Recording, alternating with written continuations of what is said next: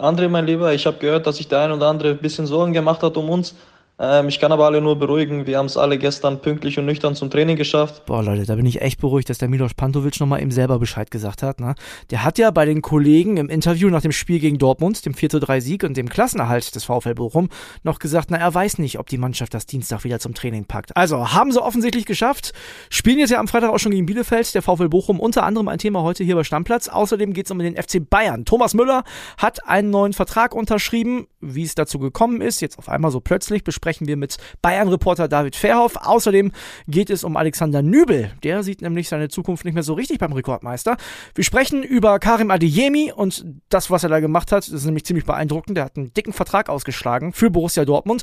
Und wir haben noch ein paar weitere Transfer-News. Also lohnt sich heute. Ich bin André Albers. Stammplatz. Dein täglicher Fußballstart in den Tag. Anfangen wollen wir aber mit dem ersten Halbfinal-Rückspiel in der Champions League. Villarreal gegen den FC Liverpool. Und da habe ich mir schon tüchtig die Augen gerieben, bin ich ganz ehrlich, zur Halbzeit. Da stand es auf einmal 2-0 für Villarreal, da gab es noch ein bisschen Bayern-Flashback. Aber der FC Liverpool hat dann doch ein bisschen mehr Qualität, auch als die Bayern in dieser Saison, muss man ganz ehrlich sagen, und konnte das Spiel in der zweiten Halbzeit umbiegen. Denn Fabinho, Diaz und Manet haben getroffen. Am Ende stand es 3 zu 2. Also es gab sogar noch einen Auswärtssieg für den FC Liverpool, die damit dann doch souverän ins Finale einziehen. Drittes Finale in fünf Jahren für Jürgen Klopp. Coole Geschichte und man muss ganz ehrlich sagen, dem gönnt man es ja irgendwie immer. Heute Abend dann nochmal Champions League und zwar das Rückspiel von Real Madrid gegen Manchester City. Mal gucken, ob Real das auch nochmal spannend machen kann. Ja, und ich kann mir vorstellen, dem einen oder anderen Bayern-Spieler tat das gestern Abend schon weh, das Champions League Halbfinale vom Sofa aus gucken zu müssen, obwohl, na, die hatten zuletzt ja auch eine Menge Spaß, ne?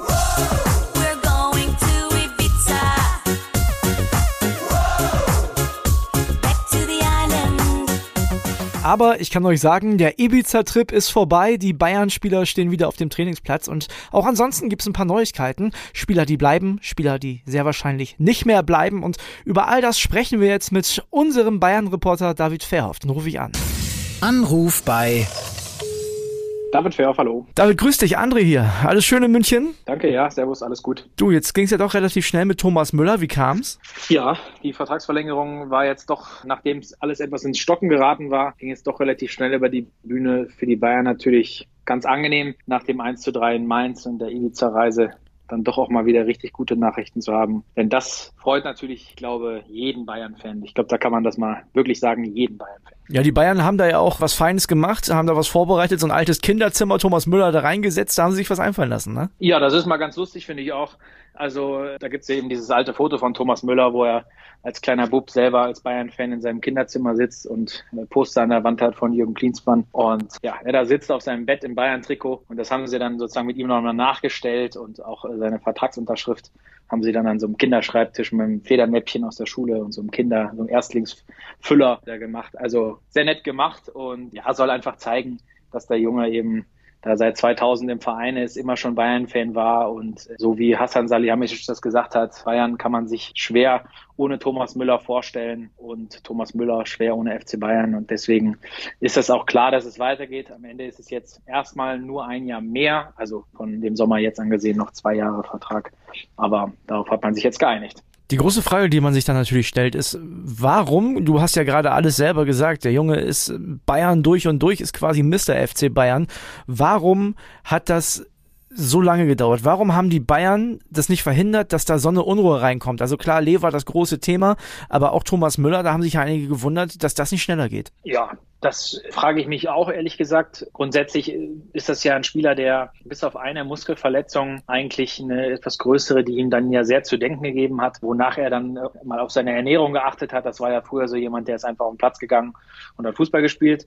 Und jetzt achtet er auf die Ernährung und tut was für seinen Körper richtig und so. Also insofern, der ist eine absolute Identifikationsfigur, ist fit, spielt gut. Wahrscheinlich ist er irgendwie gefühlt in der Blüte seiner Karriere auch noch ist äh, Lautsprecher auf dem Platz, Dirigent, der verlängerte Arm vom Trainer. Ja, für mich ist das auch nicht ganz verständlich, warum man sich da gerade bei diesen in Anführungsstrichen einfachen Verlängerungen so viel Zeit gelassen hat. Klar, es geht auch immer ums liebe Geld und ja, es geht auch um die Laufzeit eben weil die Bayern sich da jetzt nicht irgendwelche Allstars ans Bein binden wollen, die dann womöglich in einem Jahr doch verletzt sind und die man dann noch so lange hat unter Vertrag. Aber am Ende muss ich sagen, das hätte man auch alles schneller haben können. Bayern gestern mit dem ersten Training nach dem Ibiza-Urlaub, kamen die mit Sonnenbrille und Partyhut oder äh, wurde das seriös angegangen? ja, also die äh, All-Inclusive-Bändchen waren abgelegt und äh, nee, also im Ernst, ich glaube, der Schuss von Bug hat gesessen, auch für alle. Jeder weiß, was da jetzt auf dem Spiel steht. Diese Reise kam natürlich zum denkbar ungünstigsten Zeitpunkt nach dem 1 zu 3 in Mainz. Wenn die da gewonnen hätten, hätten alle vielleicht schon drüber geredet, aber nicht in der Art und Weise.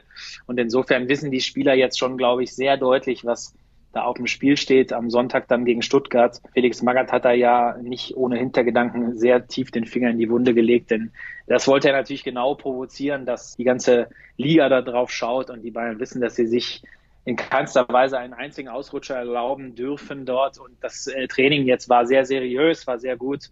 Nagelsmann schien da auch sehr zufrieden zu sein mit der Trainingsleistung. Also Leon Goretzka war einer von den Stars, die jetzt noch Belastungssteuerung hatten, aber das hatte jetzt weniger mit der Ibiza-Reise zu tun als mit was anderem. Und insofern, nee, die sind doch fit zurückgekommen.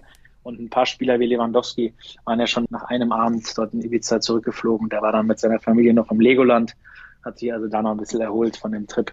Und ja, die Bayern wissen, was am Sonntag auf dem Spiel steht und die wollen sich natürlich auch nicht die Übergabe der Meisterschale versauen lassen. Das haben sie 2018 schon gegen Stuttgart geschafft mit einem 1 zu 4 und das äh, wissen die, glaube ich. Dieses Jahr darf das nicht wiederholt werden. Okay, die Bayern nehmen das Ganze also seriös an. Schauen wir vielleicht nochmal auf die Personalien. Also Müller hat jetzt verlängert. Es gibt natürlich auch den einen oder anderen, der hat nicht mehr so richtig Zukunft beim FC Bayern und da habt ihr eine Medienrunde gehabt, unter anderem mit Alexander Nübel, momentan verliehen an Monaco, auch in der nächsten Saison noch verliehen.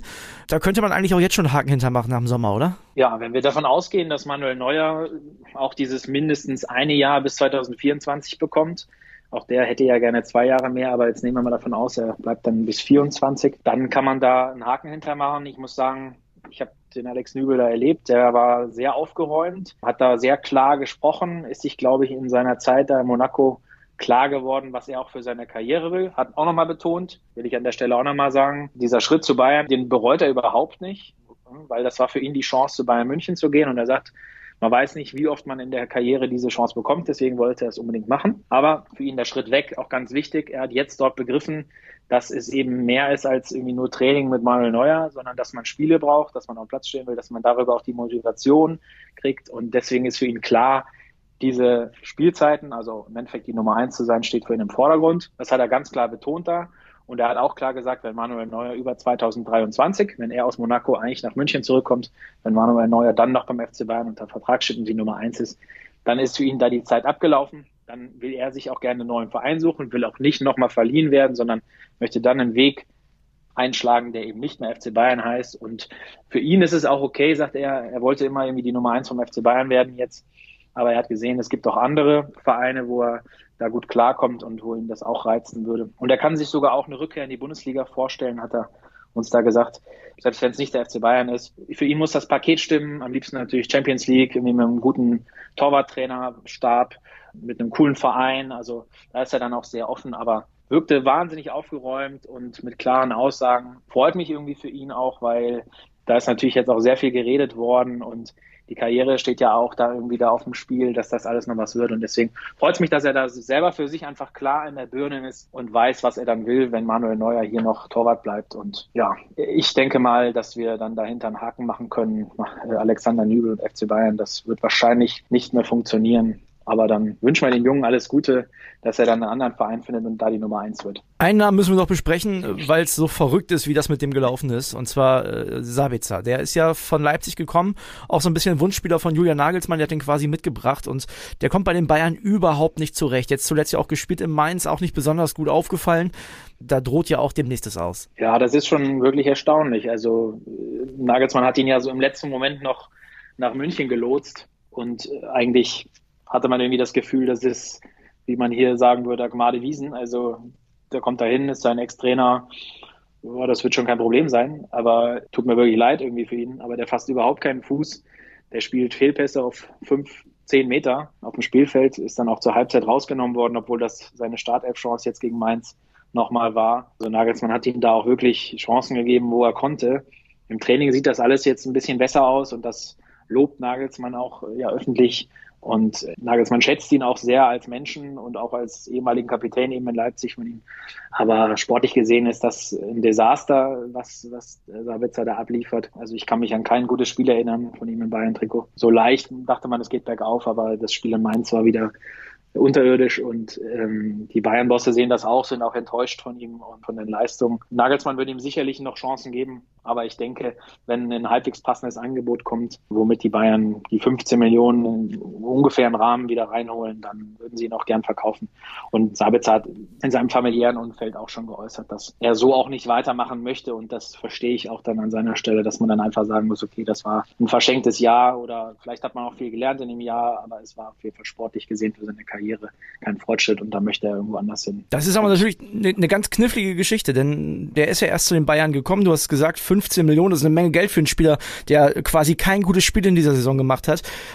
Wie sieht's da aus? Also ist da wirklich nur ein Verkaufenthema? Ist vielleicht auch eine Laie eine Option? Das ist ja bei den Bayern auch ab und zu mal immer mal wieder ein Thema, dass man Spieler, die momentan nicht so gut äh, performen können, beim FC Bayern keine Rolle spielen, dass man die verleiht? Oder ist Sabitzer da auch aufgrund seines Alters einfach äh, raus aus der Nummer? Ich glaube eher letzteres. Also der ist eher aus Grund des Alters raus aus der Nummer. Also entweder sagt man, der schafft den Durchbruch noch und ist halt so ein guter Fußballer, dass er, klar, ich meine, an Kimmich und Goretzka vorbeizukommen in die Startelf ist nochmal eine andere Geschichte, aber dass er da sozusagen die Nummer drei ist im defensiven Mittelfeld. Aber ich denke mal, dass auch sein Anspruch dann ein anderer ist, als nochmal verliehen zu werden, weil man es nicht geschafft hat, sondern dann will er, glaube ich, lieber nochmal einen Club, bei dem er dann richtig durchstartet und dann auch sein Können, was er ja unbestrittenermaßen hat, dann irgendwie auch zeigen kann.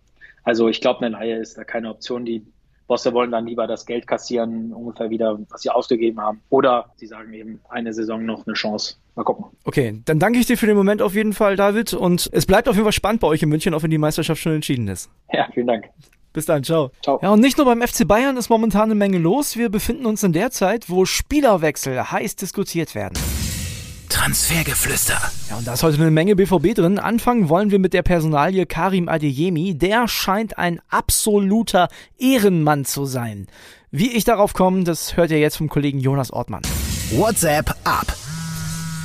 Hallo André. Ja, ich habe gerade noch mal sieben Monate zurückgeschaut. Einer der ersten Berichte hieß Shootingstar Karim Adeyemi. Alles spricht für den BVB. Sieben Monate später also jetzt kann man sagen, es ist genau so gekommen. Alles spricht für den BVB, aber offiziell ist der Deal, der sich ja jetzt schon lange, lange anbahnt, noch nicht. Da muss man aber es noch betonen, denn beide Seiten haben sich ja schon verständigt, 35 Millionen Euro soll Dortmund nach Salzburg überweisen. Karim Adeyemi für fünf Jahre und ein Jahresgehalt von rund 5 Millionen Euro auch in den kommenden Tagen endlich unterschreiben. Jetzt gab es einen neuen Stand. Sport 1 hat berichtet, dass für Dortmund Karim Adeyemi ein 9 Millionen Euro Hammergehalt von United ausgeschlagen hat. Vergangene Woche hatten wir ja schon berichtet, dass Nico Schlotterbeck für Dortmund ein Hammergehalt bei Bayern ausgeschlagen hat. Das neue BVB-Projekt von Neumanager Kehl scheint wirklich zu beeindrucken. Also wenn die Jungs so viel Bock haben, wie es scheint in der nächsten Saison, dann ist vermutlich ja auch ein Meisterkampf endlich möglich. Wir wollen alle darauf hoffen und ich verlasse dich hier mit lieben Grüßen aus Dortmund. Ciao. Süle, Schlotterbeck, Adeyemi, also ich glaube, da gab es schon schlechtere Transfersommer in Dortmund, aber das muss man dem BVB lassen. Die nehmen nicht nur, nee, die geben auch und vielleicht sogar zurück zum SC Freiburg. Schlotterbeck holen sie da weg und ein anderer, ein Stürmer könnte nach Freiburg wechseln, weiß mein Kollege Thomas Lipke. Hi André, ja genau, das kann ich bestätigen. Im Gegenzug könnte tatsächlich Mittelstürmer Steffen Tigges aus Dortmund zum SC Freiburg wechseln. Die Freiburger haben bereits Gespräche geführt, allerdings lockere Gespräche, denn ob Tigges wirklich zum SC Freiburg wechselt, hängt auch von gleich mehreren Aspekten ab. Vorweg, ins Profil würde er passen. Er ist knappe 1,90 groß, er ist erst 23 Jahre alt, hat in neun Bundesligaspielen schon drei Tore geschossen, hat eine gewisse Kopfballstärke. Allerdings, zur Wahrheit gehört auch, Steffen Tigges ist momentan verletzt. Er laboriert an einem Verrenkungsbruch im Sprunggelenk. Und, und das ist nicht zu unterschätzen, grundsätzlich sind die Breisgauer im Sturm mit vorneweg Nils Petersen, mit Lukas Höhler und auch er mit den Dimirovic gut aufgestellt. Allerdings bei letzterem steht noch ein Fragezeichen dahinter. Bereits schon im Winter gab es Wechselgerüchte, da ging es auch um Hertha BSC. Jetzt im Sommer könnte sich dieser Wechsel wieder anbahnen. Wenn der SC Freiburg wirklich im Sturm eine Personalie verliert, dann kann ich es mir sehr gut vorstellen, dass der SC Freiburg bei Steffen Tickes ernst macht und ihn auch perspektivisch in den Breisgau holt und ihn verpflichtet. So Leute, und jetzt wird's richtig verrückt, denn jetzt reden wir über Marcel Lotka, den Keeper von Hertha BSC. Der war ja fünfter Torwart, ist dann ins Tor der Berliner gekommen und hat seine Sache richtig, richtig, richtig gut gemacht. Und da haben Kili und ich ja schon gesagt in einer der letzten Folgen, Mensch, hat er sich vielleicht verzockt? Der geht jetzt zu Dortmund 2 in die dritte Liga, anstatt bei Hertha um den Platz der Nummer 1 in der Bundesliga zu kämpfen. Und da bahnt sich jetzt tatsächlich eine spektakuläre Wende an. Der Kollege Carsten Priefer hat die Infos für euch. Hallo André. Marcel Lotka bei Hertha ist wirklich die meistdiskutierte Personalie momentan. Der Torwart, der eigentlich die Nummer 5 in der Saison war, ist jetzt die Nummer 1, ist absolut gesetzt. Problem ist, er hat Anfang Januar entschieden, dass er nach Dortmund geht, will bei Dortmund 2 in der dritten Liga spielen. Jetzt aber ist er gesetzt bei Felix Magath. Felix Magath sagt selber, er ist ein unglaublich guter Torhüter. Er wurde ins kalte Wasser geworfen und hat bewiesen, dass er richtig gut schwimmen kann. Der Junge ist eine richtig gute Nummer. Er ist auch eine Stütze unseres Teams. Wie mutig er aus dem Tor kommt, die Bälle wegfaustet, vorangeht, das ist ganz stark. Das wissen jetzt auch alle bei Hertha und deshalb versuchen alle auch, ihn bei Hertha zu halten. Und es gibt eine Klausel in seinem Vertrag, dass er vielleicht sogar bei Hertha bleiben kann, der Vertrag sich verlängert. Da sind momentan alle am Arbeiten. Das wissen Sie in Dortmund, das wissen Sie bei Hertha. Ich glaube, er wird auch bis 2023 Herthaner bleiben. Und das, was Hertha und Lotka noch packen wollen, nämlich den Klassenerhalt, hat der VfL Bochum am vergangenen Wochenende schon klar gemacht mit einem 4 zu 3 Erfolg bei Borussia Dortmund. Danach gab's Party ohne Ende. Der Trainer Thomas Reis, der war eigentlich noch ein bisschen sauer auf die Mannschaft, weil dem die Leistungen vor dem Dortmund-Spiel gar nicht gefallen haben hat dann auf der Pressekonferenz aber Folgendes gesagt. Es wird äh, so sein, dass wir uns definitiv auf Bielefeld vorbereiten, auch sehr, sehr gut vorbereiten, aber nach zwei Tagen Pause erst. Ja, und auf diese Aussage von seinem Trainer Thomas Reis wurde der Bochumer Milos Pantovic nach dem Spiel im Interview angesprochen. Und der hat dann gesagt, was hat der Trainer gesagt? Wann ist wieder Training? Dienstag? Ja, weiß ich nicht, ob wir das schaffen. Ja, dann habe ich am Wochenende die Partybilder aus Bochum gesehen und ich sage ganz ehrlich, ich habe mir schon ein bisschen Sorgen gemacht. Also ich war mir auch nicht sicher, ob die das wirklich gestern zum Training geschafft haben. Zum Glück gibt Milos Pantovic bei uns den Stammplatz höchstpersönliche Entwarnung. André, mein Lieber, ich habe gehört, dass sich der ein oder andere ein bisschen Sorgen gemacht hat um uns. Ähm, ich kann aber alle nur beruhigen. Wir haben es alle gestern pünktlich und nüchtern zum Training geschafft. Also da braucht sich keiner irgendwelche Sorgen machen um uns. Euch viel Spaß noch bei eurem Podcast. Ihr habt ganz liebe Grüße aus Bochum, euer Milo. Danke und liebe Grüße an Milos Pantovic. Also die ersten Feiertage in Bochum bezüglich des Klassenerhalts sind jetzt erstmal vorbei. Jetzt wird sich konzentriert auf das Spiel am Freitag gegen Bielefeld. Für die geht es ja noch um einiges. Und die größte Baustelle beim VfL hat momentan Sebastian Schinzilorz, denn der soll für einen guten Kader für die neue Saison sorgen und hat da einiges zu tun, weiß der Kollege Max Backhaus. Ja, der VfL hat, wie wir alle mitbekommen haben, auf eine furiose Weise den Klassenerhalt gepackt. Ich denke, wer sowohl die Bayern als auch Dortmund mit vier Buden wegputzt, der hat das sicher auch verdient. Jetzt geht's ins zweite Jahr Bundesliga, von dem bei Bochum gefühlt alle sagen, das wird nochmal ein Stückchen schwerer als das erste Jahr. Personell steht bei Bochum definitiv ein Umbruch an. Jetzt am Freitag vor dem Westfalen-Derby gegen Arminia werden allein elf Spieler verabschiedet, weil die Verträge auslaufen. Darunter die Aufstiegshelden Robert Tesche und Danny Blum, die stand jetzt keinen weiteren Vertrag bekommen. Auch Saulo De Cali und Tom Weiland werden den Club verlassen, ziemlich sicher auch Jürgen Lokadia. Noch nicht ganz geklärt ist das Ganze bei Milos Pantovic und Herbert Bockhorn. Da könnte es trotz der Verabschiedung noch Verlängerungen geben. So sieht es auch aus bei Innenverteidiger Vasilos Lampropoulos, den Thomas Reis ganz gerne als Backup behalten möchte. Bleiben noch drei Spieler und das sind die Geliehenen. Kostas Staphelidis von Hoffenheim, Eduard Löwen von Hertha und Elvis Rexbejai von Wolfsburg. Hier ist es so, dass Bochum Staphelidis nach unseren Infos gerne ablösefrei verpflichten würde. Dann würde sich Hoffenheim nämlich das Gehalt sparen. Noch nicht ganz klar ist, wie es mit Eduard Löwen weitergeht. Von den drei Leihspielern hat er aber die schlechtesten Karten, um beim VfL zu bleiben. Rex Bejai würde man wie Staphelidis ganz gerne halten, wenn dann als weitere Leihe über ein Jahr, die allerdings nur dann möglich ist, wenn Rex Bejai vorher seinen Vertrag bei Wolfsburg verlängert, damit diese Leihe nach DFL-Regeln überhaupt möglich ist. Ein Kauf ist wohl zu teuer. Bochum will nämlich nach aktuellem Stand wieder einmal keine Ablösesummen zahlen in diesem Sommer, wie schon in den vergangenen beiden Saisons. Einzige Ausnahme, man nimmt durch Transfers ordentlich was ein, etwa durch die umworbenen Bella Kotschap oder Leitsch. Auf der Zugangsseite hat Bochum schon den ablösefreien Transfer mit Philipp Hofmann vom KSC eingetütet. Der soll aber erst nach der Saison verkündet werden. Weitere Kandidaten sind zwei Ex-Bochumer, nämlich Kevin Stöger von Mainz und Yannick Haberer vom SC Freiburg. Beide können im zentralen Mittelfeld spielen, wo Bochum ja Stand jetzt fast alle Spieler verliert, nämlich Tesche, Löwen, Pantovic, Staphylidis und Rex Bejai. Nur Lucia und Osterhage bleiben da noch übrig. Beim VfL ist mächtig Bewegung drin. Ich bin mir ganz sicher, das wird ein sehr heißer Transfersommer. So, Das war's mit Stammplatz für heute. Wenn ihr euch gewundert habt, Mila Superstar natürlich heute wieder beim Volleyball. Pritschen, Baggern, Annahme, dies, das, ihr kennt das. Ist morgen für euch wieder am Start und wenn ihr Bock auf den Community-Tipp habt, ne, zu den Europa League-Spielen von Frankfurt und Leipzig, meldet euch gerne bei WhatsApp, in der Facebook-Gruppe, über Instagram, per E-Mail, wenn ihr wollt, also wenn ihr ganz klassisch unterwegs seid, gar kein Problem. Ihr könnt gerne ein Teil der Folge sein und euren Tipp abgeben. Wir freuen uns auf die neue Folge morgen und wünschen euch einen schicken Mittwoch. Tschüss, bis morgen. Stammplatz. Dein täglicher Fußballstart in den Tag.